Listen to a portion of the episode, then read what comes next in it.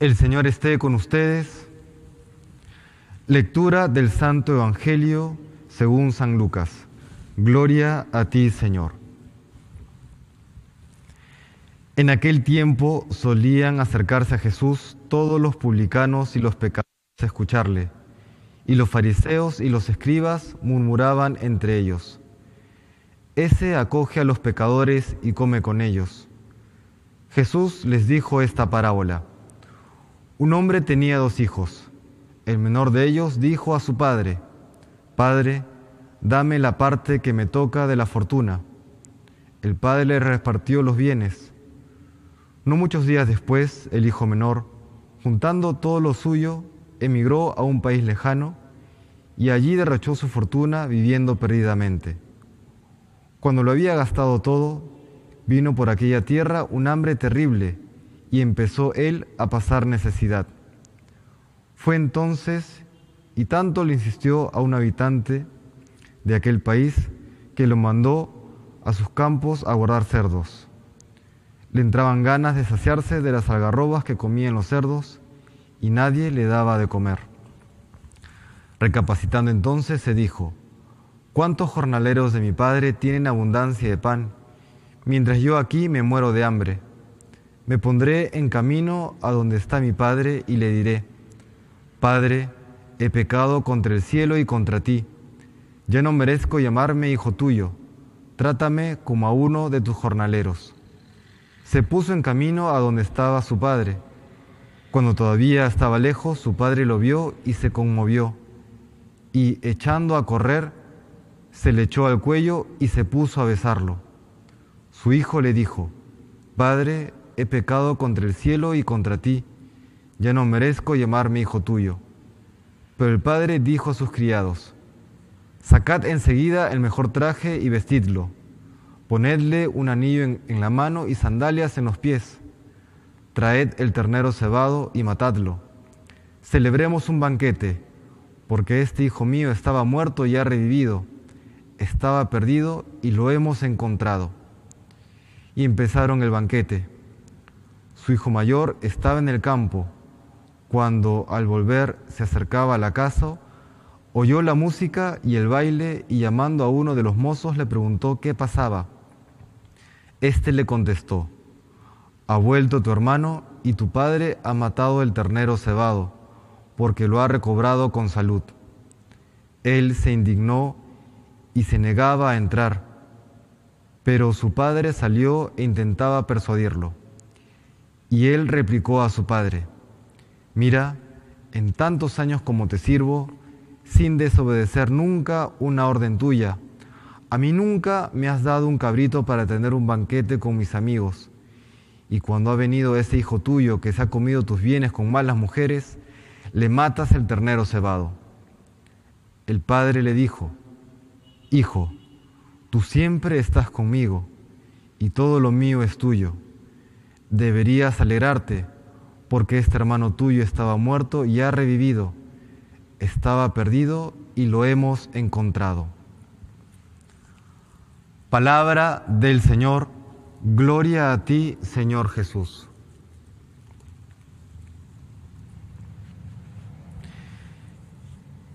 El venerable arzobispo Fulton Sheen del siglo XX, un famoso teleevangelizador, muy conocido en los Estados Unidos. Él advertía a mitades del siglo XX sobre un riesgo que se cernía sobre la iglesia y sobre, y sobre las familias.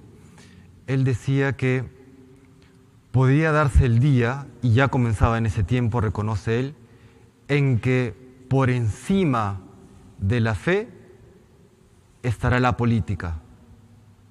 Es decir, que por encima de aquellos datos, aquellas verdades que Dios ha revelado al ser humano, al mundo, y que debe regir y que deben guiar y orientar la vida de cada uno de nosotros, por encima de esas normas de convivencia, por decirlo de alguna manera, que Dios ha querido para toda la humanidad, va a haber el día, habrá el gran riesgo, hay el gran peligro en que rijan las normas políticas, es decir, En la política no hay una familia, no hay una comunidad unida en la caridad, sino que más bien hay intereses particulares que tratan de coexistir manteniendo un cierto equilibrio de intereses. Yo velo por lo mío, yo sé que el otro vela por lo suyo, trataremos ahí de negociar para que cada uno obtenga lo que quiere, su propio beneficio, y habrá veces que ceder para poder ganar las normas de la política. Y de hecho eso es lo que vemos que ocurre en esta conocida parábola llamada del Hijo Pródigo o que algunos exégetas proponen que debería llamarse más bien la parábola del Padre Misericordioso. Y de hecho es así. El protagonista es el Padre Misericordioso que perdona a sus dos hijos, tanto aquel que decide, en primer lugar, obtener su herencia, lo que hablábamos, ¿no? Su propia conveniencia. Padre, reparte la herencia de una vez, dame lo mío, dame lo que me toca. Y con eso decide irse. Y por otro lado está aquel hijo mayor, que aunque siempre ha estado, siempre ha estado con, con el padre, siempre lo ha acompañado, cuando se ve perdonado su hermano, tras haber regresado arrepentido, le entra un fastidio enorme ¿no? y, estos reclamos a su padre. Yo siempre he estado contigo y nunca me has permitido, nunca me has dado nada para celebrar con mis amigos. ¿No? Este deseo de obtener algo para sí, como si estuviese en carrera mm, política, como si estuviese eh, en un camino en el cual tiene que ir obteniendo beneficios al interior de su propia familia, al interior, o, obtener los beneficios o casi arrancárselos por parte de su padre. Y esto, hermanos, es muy triste y muchas veces ocurre dentro de la misma iglesia e incluso ocurre dentro de las propias familias. El velar solamente por mis propios intereses individuales y poner como en competencia a todos los demás. El Padre con esta parábola, el Padre misericordioso nos muestra cuál es la verdad en nuestra relación con Dios, en nuestra relación con el prójimo, con nuestra familia, al interior de la iglesia. Es una relación de caridad, es una relación de amor, una relación de misericordia. Y encontramos en esta parábola también la cura a esta enfermedad, aunque no es una cura necesariamente barata. Vemos al Padre misericordioso que sin chistar reparte sus bienes entre sus hijos y ve cómo uno de sus hijos parte lejos y despilfarra eso que le da. Y luego cuando él regresa, sale a su encuentro, lo abraza, lo perdona. Casi sin que el hijo le pida perdón, ya lo había perdonado. Y ahí encontramos cuál es el precio a pagar por esta cura, la sanación del alma, esa generosidad que no reclama, esa generosidad que no reprocha, sino esa generosidad que tiene la esperanza de que tarde o temprano va a reaccionar, se va a arrepentir, va a cambiar, va a comprender que el camino que está siguiendo no es el correcto. Y aunque esto signifique perder la mitad de su fortuna, como lo hemos visto en esta parábola, para poder sanar también a aquellas personas que tenemos en nuestras familias, por ejemplo, y que tienen el corazón enfermo, que se encuentran alejadas de Dios. ¿Cuántas veces nos encontramos con personas que dicen, Padre, ¿qué, ¿qué, hacemos? Mi hijo se está alejando de la fe y está obrando mal. Padre, mi esposo, mi esposa están obrando no conforme a la voluntad divina. ¿Qué hemos de hacer?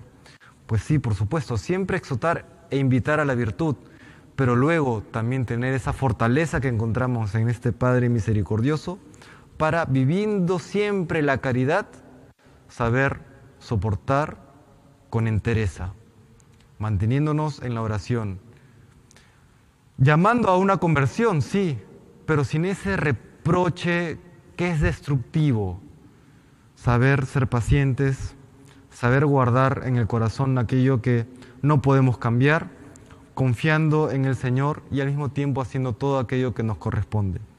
Y una cosa más, hoy que estamos en este primer sábado de mes recordando a nuestra Madre,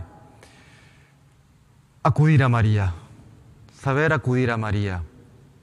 Ella que supo guiar, que supo criar al corazón de Jesús, que también nos ayude a nosotros y, ayude a todos nuestros hermanos a poder purificar nuestra mente, que es lo que purifica eh, los ojos de la fe, purificar nuestra mente y purificar nuestros corazones para poder ver realmente a Dios, no con ojos políticos, sino con ojos de hijos de Dios, no ver a los demás con ojos de diplomacia fría, sino ver a nuestros hermanos como lo que son, nuestros hermanos en Cristo. Y así, aunque a veces sea duro, sea difícil, saber tratarlos siempre con caridad, saber tratarlos con prudencia, sí, pero al mismo tiempo con esperanza de saber que ese hermano que tengo al frente está llamado también a una conversión, a un cambio de corazón y está llamado al cielo. Queridos hermanos, pidámosle al Señor esa fe, esa caridad y esa esperanza que Dios quiere para cada uno de nosotros, para que podamos ser buenos hijos de Dios y buenos hermanos para nuestro prójimo. Que el Señor nos bendiga.